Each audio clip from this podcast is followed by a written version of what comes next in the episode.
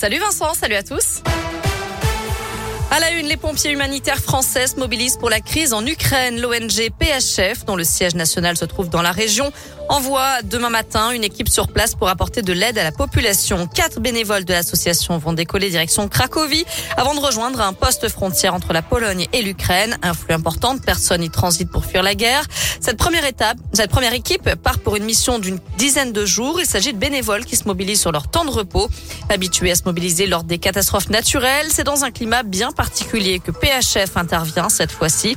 Le commandant Jérôme Giron, le président fondateur de l'ONG. D'abord, il y a un point avec les missions dites habituelles, c'est qu'il y a de la détresse et des populations dans le besoin. Donc à ce titre-là, effectivement, on a un petit peu d'expérience. Et bien, naturellement, on est dans un contexte géopolitique un petit peu particulier et sécuritaire un petit peu spécifique. Mais vous savez, il y a quelques mois de ça, euh, on était au Mali. Euh, il y a quelques mois, on était euh, au Liban également. Et le volet de la sécurité, c'est quelque chose sur lequel ben, on, on, fait beaucoup attention. Et en tout cas, la situation et la détresse nécessitaient une action. Alors que les négociations sont toujours en cours entre Kiev et Moscou, les bombardements se poursuivent en Ukraine. Au moins 11 civils ont été tués dans des bombardements à Kharkiv, deuxième ville du pays située à la frontière russe. 500 000 Ukrainiens ont déjà fui le pays depuis jeudi pour se réfugier dans des pays voisins.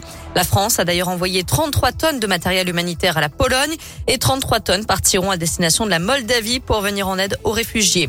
De son côté, Jean-Yves Le Drian annonce que les Français qui sont toujours à Kiev peuvent quitter la capitale ukrainienne par la route.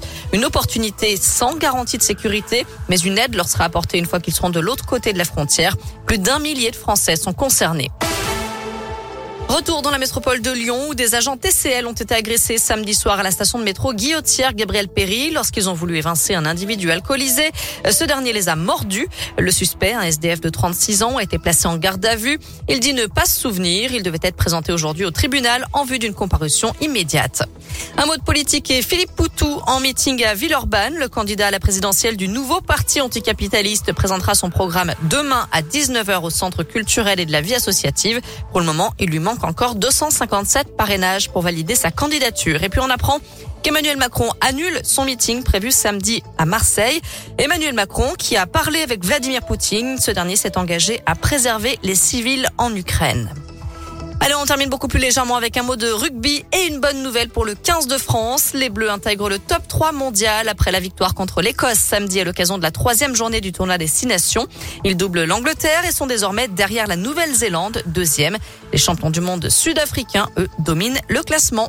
On papote, on papote, mais il est pratiquement César 4. Voici la question du jour. Allègement des restrictions sanitaires à partir d'aujourd'hui. Allez-vous enlever le masque en intérieur? Eh bien, vous répondez oui, mais à 56% seulement. C'est assez serré. Et vous continuez à voter, bien entendu, sur notre site radioscoop.com.